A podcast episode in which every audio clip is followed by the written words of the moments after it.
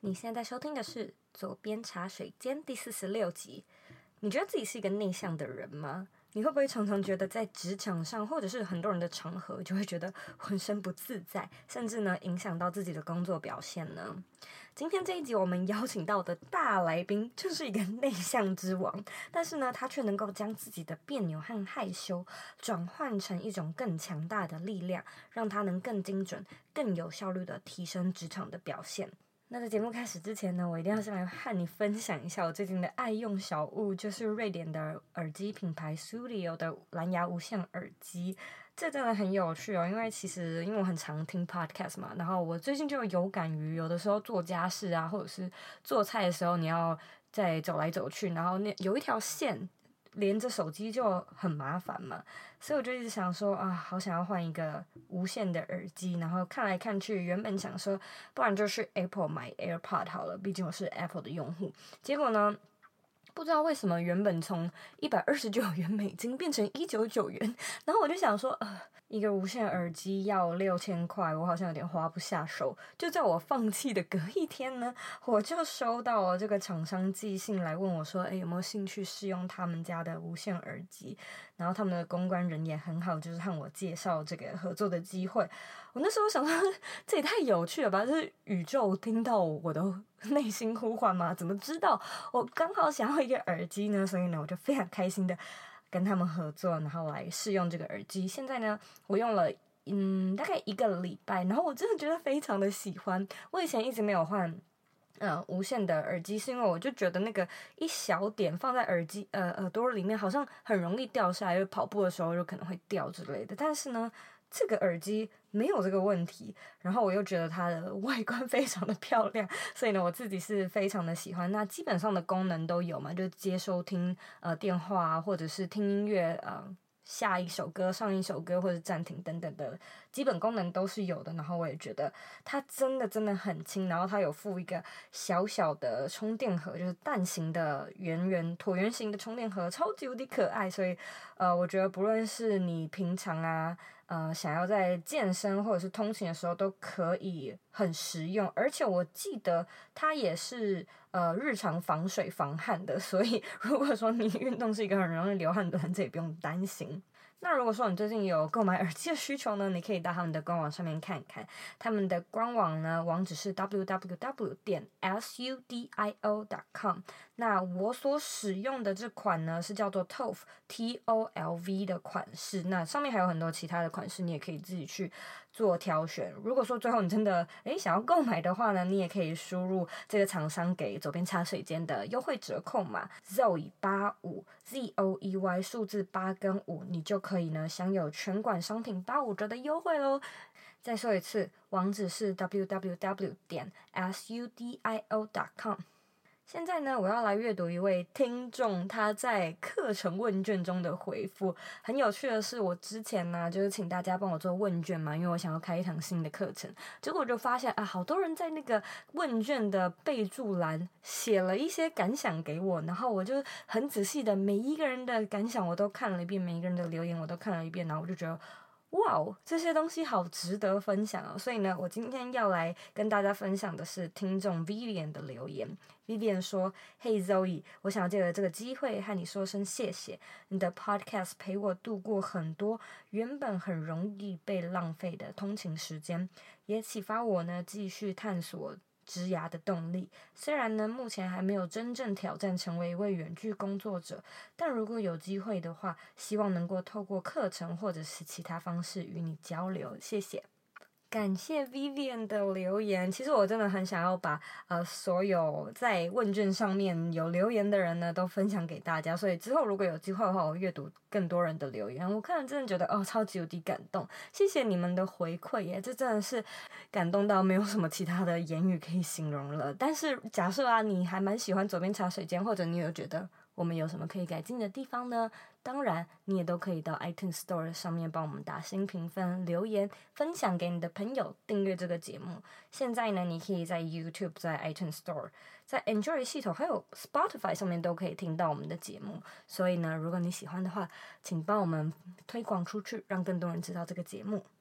好，那回到今天的正题，我们今天邀请到的来宾呢，就是大名鼎鼎的《安静是种超能力》的这本书的作者张静仁就。那他现在呢，不只是一位远距工作者，他其实也是管理二十几个国家的亚太区主管。那在今天这个节目里呢，他会和大家分享，嗯、内向者啊，还有高敏感族群的 职场生存之道，就是你要怎么样调试自己，你要怎么样和别人应对进退，要怎么样呃让自己跨出舒适圈，但同时呢又不会让自己太难受。所以内向者有福喽！如果说你想要看今天这一集的文字稿的话，请在网址上输入 z o e y k 点 c o 斜线内向者，准备好了吗？让我们一起欢迎今天的来宾 Joe。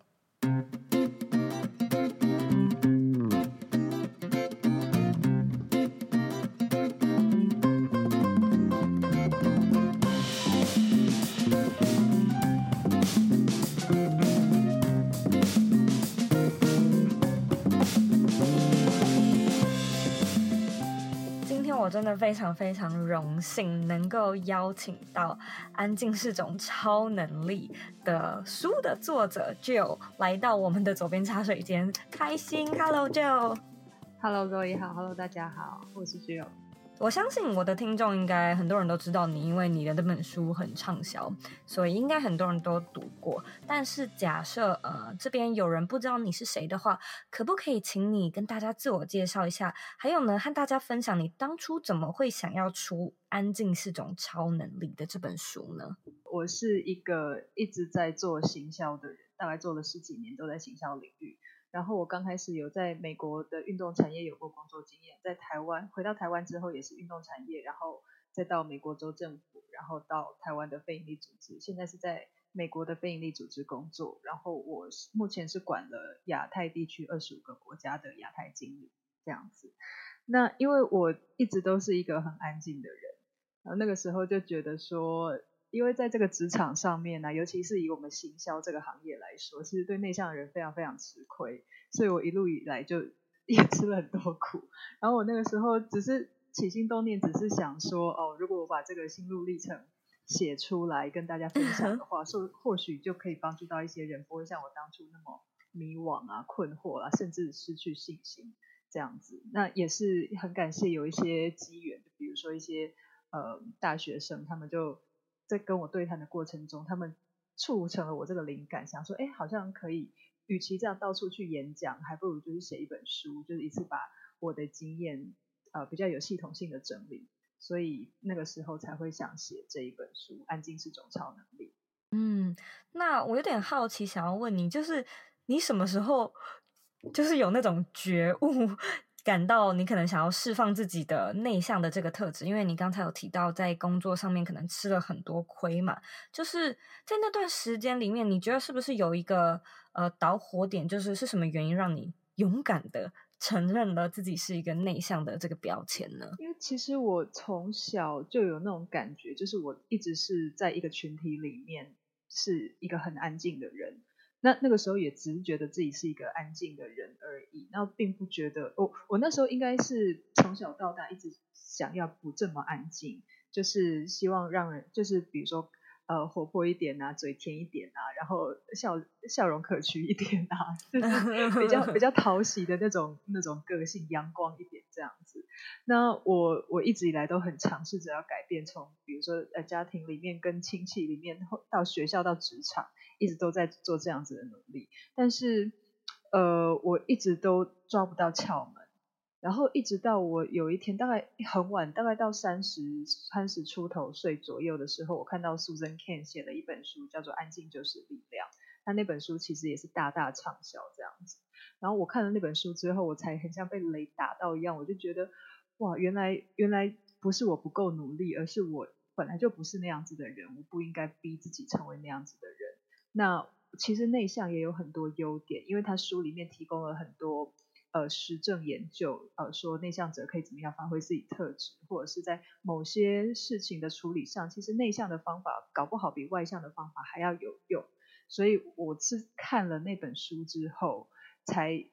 就是惊觉说，哇，原来我一直以来的努力，就是把我自己变成外向的人这件事情，呃，或许不是一个最有效率的方向。所以我我就是试着用那本书里面的方法，然后来重新检视我自己手上的资源，包括我特质上的资源，然后包括我自己的呃偏好，然后再加上自己前面一些工作经验的累积、失败经验的累积，这样子，所以。呃，我我是大概在三十三十岁出头的时候，才开始决定说，好，那既然我没有办法当一个外向的人，那我就试试看当一个好的内向的人，这样子。嗯，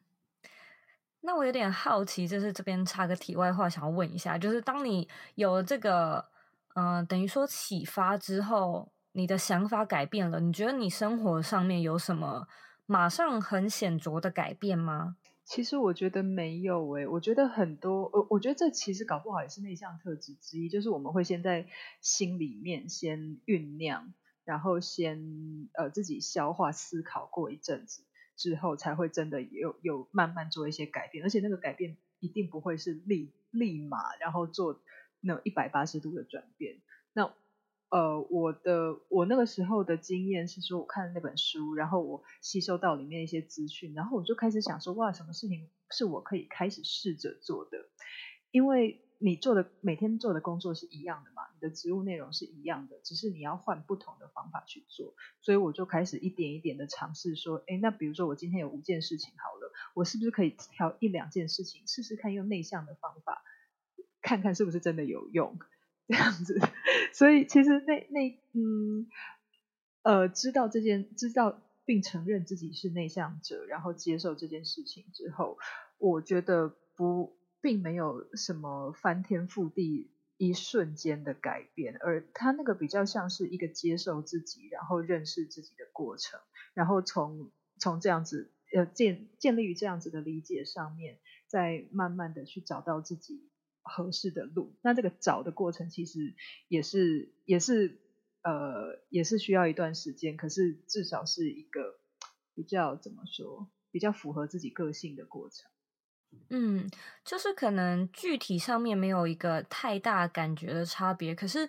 那心态上呢，就是你有开始觉得哦，真的比较自在，自己比较舒服一点吗？心态上刚开始刚开始还是会有一些纠结。会觉得说，我这本书到底写的是不是真的？然后会不会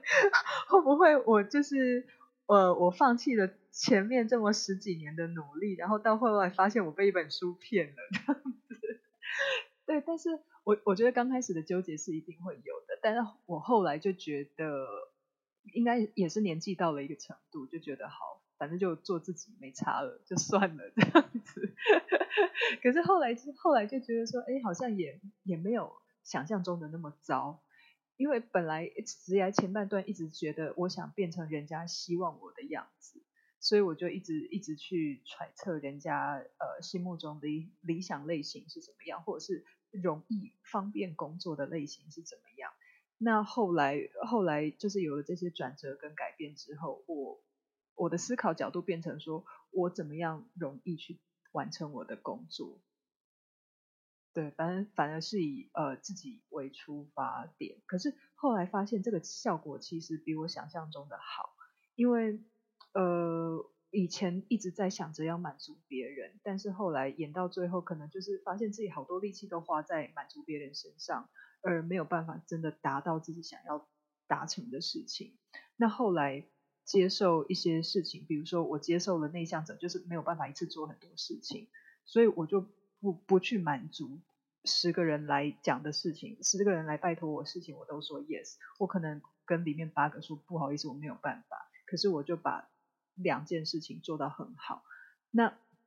对对于我来说，其实这样子反而是一个加分的效果。我是说工作工作的成果上面，反而是一个加分的效果。因为你就是把那件那两件事情做得很好，就有一个指标性的作用，对，所以大概是这样子的改变。原来如此，那呃，在这边呢，粉丝学者他想要问说，我们到底要怎么样分辨自己是属于内向还是外向呢？就是假设听众他现在可能也处于一个不是特别了解自己，觉得自己好像偶尔很外向，可是有的时候又很内向的话，要怎么样去定义呢？我觉得可以最直观判断的方法就是说，你取得能量的方式，就是想想一个状况，比如说你在一天工作很累很累之后，你会想怎么，你会想做什么事情来作为你的休闲，跟你呃补充能量的方式。那如果你是想要一个人回家静一静，然后看书，然后听音乐啊，然后看电视什么之类的，就是一个人独处这样子，呃，你可能就是比较内向特质的人。那你如果在忙了一天之后，你想要比如说跟人家出去喝一杯啊，去跳舞释放压力啊，然后或者是去跟人家 hang out，就是桑吉的这样子，那可能就是比较外向特质的取向。嗯，了解。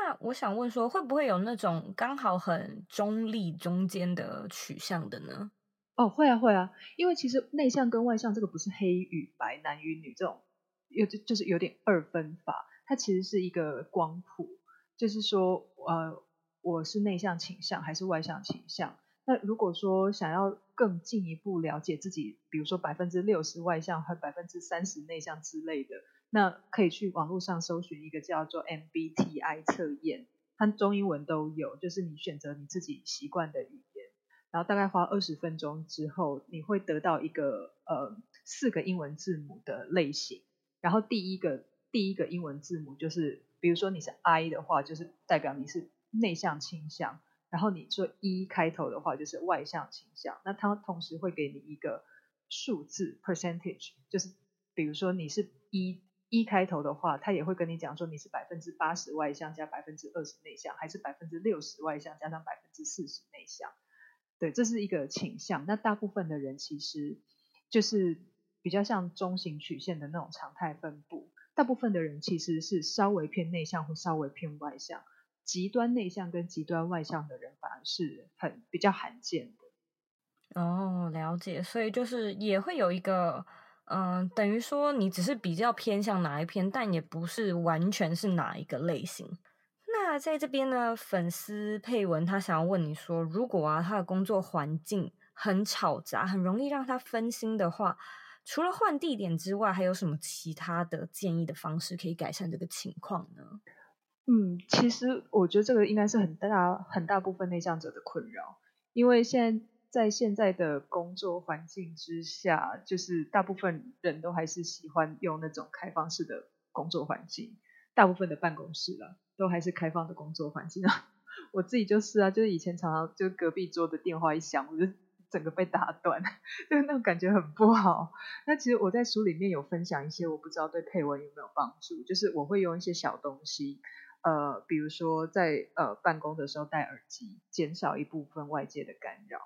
然后，呃，如果说没有办法换地点的话，我会觉得用一些除了耳机是听觉上的隐蔽之外，有时候内向者对于视觉上也很就是比较容易受到打扰。譬如说我呃前一份工作，我的座位是在那个。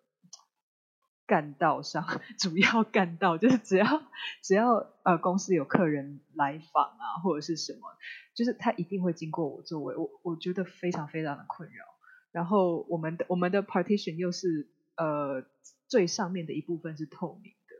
所以就是只要有客人一经过，你就会跟他对到眼，然后 你跟他对到眼就是。大部分人都不认识嘛，又就是不知道要不要跟他打招呼，然后或者是觉得说，我就在做这件事情，然后你又得一直在那边看，说，哎，这个人在干嘛之类的。可是明明我又不是你员工 之类的，这样子。对，所以我觉得，呃，视觉上面的话，或许可以用一些，也是可以用一些方法，譬如说，我那个时候就会，呃，用一些布置把那个透明的部分贴起来。然后我也有看过有同事是，比如说他在他的呃座位的。某一个角落，可能把它弄用一个外套或者是一个披巾，把它弄成有有一点点半遮蔽这个样子。嗯，了解。我自己以前在办公室工作的时候有类似的情况。那我的做法跟你的很像，就是嗯，我一开始会听音乐，然后呃，如果说我真的，因为我大部分的工作是在做有关写文章类型的工作，然后如果说我真的写到一个，就是我进入个 zone 的时候，我不能听音乐，就是它会让我很分心。但是在还没有在刚一开始的时候，我可以听音乐，所以那个时候呢，我就会放那种超级无敌单调的背景音乐，有那种呃。它好像就是叫所谓的白噪音吧，就是例如说海浪的声音、风的声音，或者是什么水波的声音，类似像这样子。我觉得那个很有帮助。然后另外一个对我也蛮有帮助的，就是嗯，我们的公司有不同的隔间，然后有一些隔间是例如说呃特别给呃开会用的嘛，就开会的小会议室。然后我是不知道配文的情况，但是我以前公司可能就是比较 free 一点，就是如果说你有什么东西需要自己在呃会议室里面呃就是脑力激荡，还是你需要自己一个人的话，你可以到那个小的空间里面就自己一个人，所以也许这也是一个做法。嗯，对对对，我我觉得你讲刚刚那个完全就是对不起，我之前忘了讲，我觉得这个会议室也是一个很好的方法。我以前会每个礼拜就是因为我们。公司的会议室是要先预约的，我就每个礼拜就是预约一个时段，然后那个时段其实也没有什么会议要开，就我一个人进去会议室里面，就是确保我每个礼拜至少有那个时段是我可以专心做我的事情，然后不用接电话或什么的，不用听到旁边分机在响。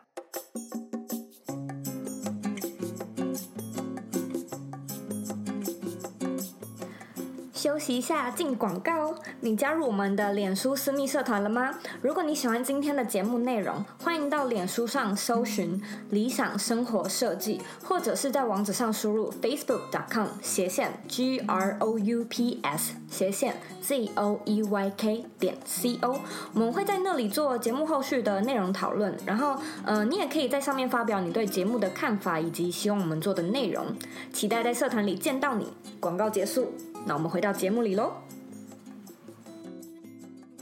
梦慧她想要问你说，如果工作上，嗯，在工作的时候，然后自己是内向者，要怎么样去克服，就是不好意思麻烦他人协助的这种很拍谢的感觉呢？这一题我也很想知道。真的，因为我们就是很很拍谢，不管做什么事情都很拍谢。我觉得我我分两个部分来讲好了，一个是对平行单位，另外一个是如果你是主管的话，就是要请请下属帮你做什么事情这样子。我先讲平行单位好了，就是呃，如我觉得是以呃任务为优先，就是比如说我们会有接到一个任务的话，会开始进行分工嘛。那分工之后呢，可能就是按照那个分工下去进行，然后这个是这个是比较基本的状态。可是我们都知道，你真的做下去，就会有很多事情是需要人家突然帮忙，或是你不管时间不够、资源不够什么的，你就是需要人家的协助。那那个时候，我会觉得说，还是以还是以呃任务导向啦，就是跟他就是可能跟人家沟通的过程是说，哎。说，比如说，哎，我明天下午五点之前要交这个，但是我现在手上就是有一些东西可能没有办法，那你是不是可以帮我？就是讲得越明确越好。比如说，呃，接下来我可能需要你两个小时时间，然后呃，帮我做 A、B、C 这三个这样子。呃，如果是主管的话，因为像我现在管理二十五个国家，其实我我我其实。我觉得我还在学习啦，因为老实讲，主管就是很多很大一部分的工作就是要分配任务，然后去盯着大家执行。可是我每次都觉得说，哦，我真的很不好意思去催人家东西，或者是要人家东西，或者是去 follow 什么进度之类的。那我现在的做法其实就是，呃，就是去去建构一个体制，就是去建构一个系统来解决。不好意思，这件事情。那所谓的系统呢，可能就是呃，第一个是管理的系统，第二个是呃专案执行的系统。那所谓管理系统是，比如说我现在管理二十五个国家，可是我就是会把我的下面二十五个国家分成三大区域。那三大区域里，三大区域里面呢，我就各找一个 regional manager，就是区域经理。然后这些区域经理等于就是有一点像小主管的角色。所以变成说我任何事情啊，我只要去叫请这些小主管去帮我 follow 就好了。我透过充分的授权，然后让他们去帮我执行掉某些我我不擅长的事情，譬如说麻烦人家这件事情，因为到时候就是他们去麻烦，就不用我，我只要请他们三个人就好了。然后第二个就是呃专案执行上面的呃系统的建构，就是我在沟通的时候，我会尽量明确。譬如说，呃，我请他们做某件事情，我一定会充分告诉他们原因，然后为什么要做这件事情，然后做这件事情的意义是什么，然后确保他们呃知道这件事情的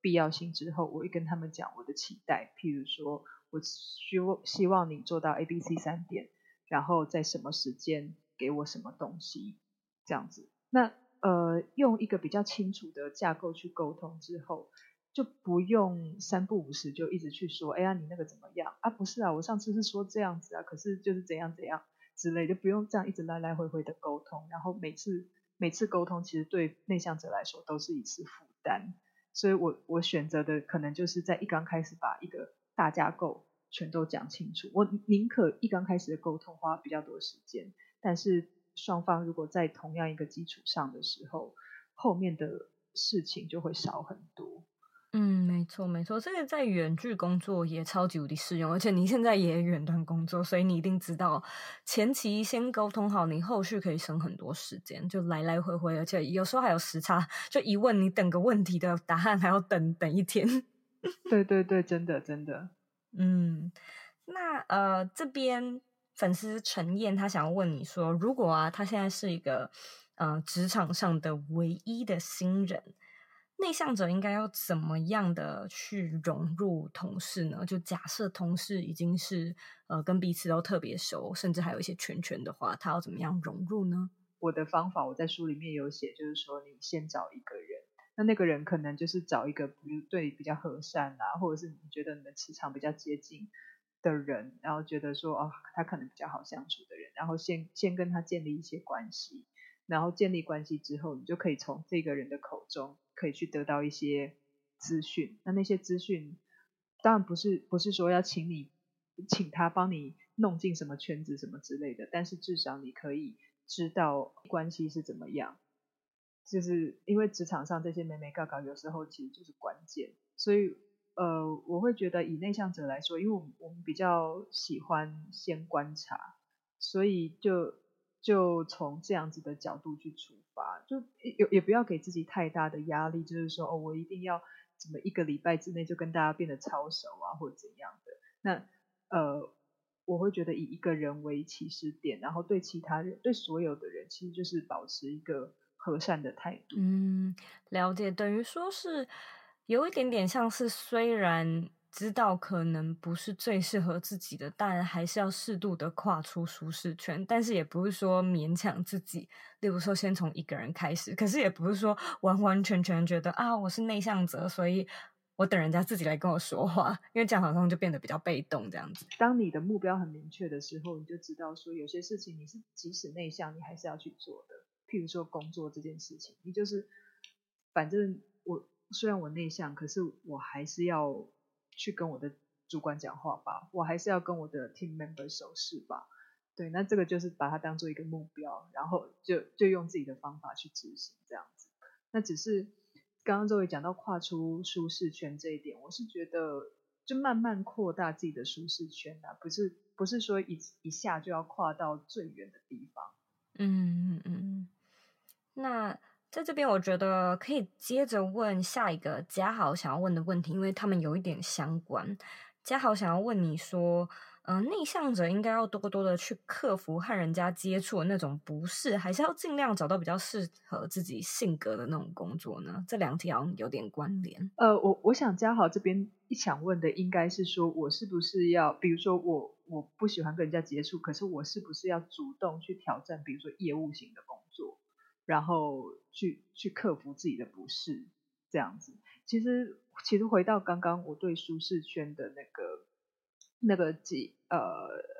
我的建议啦，就是要看你自己的程度现在到哪里。比如说你本来就是一个呃完全行政文书型的工作，或者是幕僚型的工作，然后你突然去做一个陌生开发的业务，哇，那这跟你原本的舒适圈离非常非常的远。那你可能比如说鼓起勇气去挑战，然后三个月之后发现自己被那个信心就被击溃，然后从此以后再也不敢跟人群接触，这样子，我觉得这也这也不是一个最好的方法。那呃，我的建议是说，舒适圈永远都是要跨出去的，你永远都在要挑战自己不舒适的地方，但是那个我们要去控制那个不舒适的范围，不要让它成为你自己的呃负担，或者是心理上面的过不去的坎。永远都是尝试可以让自己成长的方式，但也不是打肿脸去充胖子这样。对对对，而且我觉得最重要的是，你做这件事情的意义在哪里？就是如果如果你是想要从事业务工作，因为他你觉得这个是赚钱最快的方式，那完全没有问题。可是如果你去从事业务工作，只是觉得说啊，呃，我以前没有做过业务，或者是我想要跟人群试试试看自己跟人群接触的能力的话，所以我转去做业务，我会觉得这个风险就比较大，因为因为你的动机没有那么强烈。然后，因为你的你动机没有那么强烈，就变成说你的你呃对抗挫折的能力就不会那么高，所以就会比较容易失败。所以我我觉得一切其实都是要回归到自己最初设定的策略，就是说我我我要找什么样子的工作，还有我为什么要找这个类型的工作。然后如果这两个都很清楚了之后，我们再去想说我要怎么样做好这样子的工作。嗯嗯嗯，这个分享的很棒。我相信大家应该在生活上就是多多少少都有遇过这个类似的问题，就是我到底要选会呃可以让我更成长的，还是选我自认为比较适合自己的？这一直都是一个蛮难的问题哦。嗯，对啊，其实我在书里面也有就是大概写一下，就大概就是要怎么样去找到合适的工作这样子。那我。我会觉得啦，大部分的工作不会一刚开始就适合你，甚至你做了五年、十年之后，你还是会觉得有些地方不对，就就是不符合你的本性。嗯、可是要、嗯、这个职场上就是这样子嘛，要不然就是工作来适应你，要不然就是你去适应工作。那大部分的时候，因为我们是个上班族，所以大部分的时候都是我们去适应工作，不然我们就没工作。所以就就看，其实是重点是在自己。调整的能力啦，然后，嗯，刚开如果你刚开始目标设定好，然后你最后呃在过程中其实一直调整自己的话，其实我觉得大部分的工作都是适合内向者的，并没有什么内向者绝对不能挑战的工作。嗯，这个说的很好。那我要来问你最后一个问题，你认为理想生活是什么呢？嗯，我觉得理想的生活应该就是。健康快乐的生活吧，比如我我们现在在找讲说什么自我实现啊，在讲什么呃工作跟生活的平衡啊这些的。其实我觉得所有的目标应该都是你可以健康快乐的活着。好，非常感谢你今天特地抽空到左边茶水间。那如果说大家对你感兴趣的话，哪边可以找到你呢？有两个地方，一个都是在脸书上面，一个是我的呃粉专，就就叫张静仁，就是直接找就可以了。然后另外一个是一个不公开的社团，叫做内向者小剧场，是聚会的聚。然后那边里面就有三千多个内向者互相取暖这样子，嗯、两 两个地方都可以看到我。对，因为因为是那个不公开社团，所以里面内向者是很安全的地方。OK 啊，OK，这样内向者知道了。对对对，那我再跟你要连接。好，好，非常谢谢你今天来到这里，我跟你聊得很开心，谢谢，而且我真的很开心可以邀请到你，太客气了啦。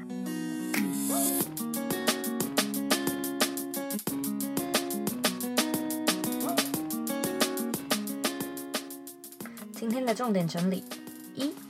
内向不一定是一种缺点，它反而可以成为你的优势。既然呢，你没有办法当一个外向的人，那你就应该试试看，嗯、呃，能不能够用更适合自己的方式来发挥自己的长才，而不是硬逼着自己成为一个不是自己的人，打肿脸充胖子，最后还 累死自己。二。其实呢，没有人是完全的内向或者是完全的外向。那如果说呢，你不太确定自己是偏向内向者还是外向者，你也可以思考一下，你通常是用哪种方式来取得能量？如果说一整天很累的话，你喜欢一个人独处，还是呢，你喜欢马上拿起电话找朋友来聊天诉苦？